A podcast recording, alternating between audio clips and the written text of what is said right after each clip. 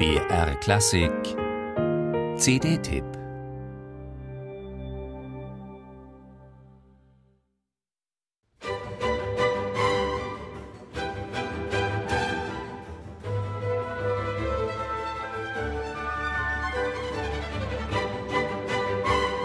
Mit sprühendem Temperament und musikantischer Spielfreude braust das Ensemble Resonanz mit Riccardo Minasi durch den ersten Satz von Karl Philipp Emanuel Bachs vierter Orchestersymphonie in G-Dur.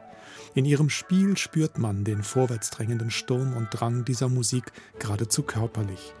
Er ist Ausdruck des Zeitgeistes Mitte der 1770er Jahre, als das Klangspektrum der damals üblichen Streichorchester nach dem Vorbild des zukunftsweisenden Mannheimer Orchesters um Holz- und Blechbläser erweitert wurde. Damit schufen Farbe und Volumen des Klangs neue dramatische Möglichkeiten der Darstellung emotionaler Zustände. Mit den vier Orchestersymphonien stellte sich Karl Philipp Emanuel Bach nicht nur der Herausforderung, Werke für ein aus Streichern und Bläsern besetztes Orchester zu schreiben, sondern entwickelte die Bläserparts über die bloße Streicherverstärkung hinaus zu eigenständigen Stimmen. Bach bezeichnete seine Orchestersymphonien selber einmal als das Größte in der Art, was ich gemacht habe. Und tatsächlich entfacht der Hamburger Komponist darin ein veritables Feuerwerk aus klanglichen Farbwirkungen, überraschenden harmonischen Wendungen und hochexpressiven Gesten.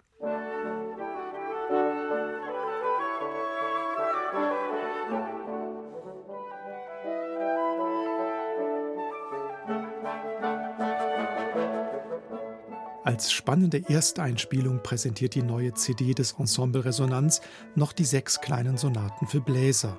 Sie entstanden 1775, also im selben Jahr, in dem Karl Philipp Emanuel Bach die Komposition seiner vier Orchestersymphonien mit den neuartigen Bläserparts begann. Und so lassen sich diese sechs charmanten Miniaturen für zwei Hörner, zwei Flöten, zwei Klarinetten und Fagott auch als vorbereitende Bläserarrangements für die Symphonien verstehen.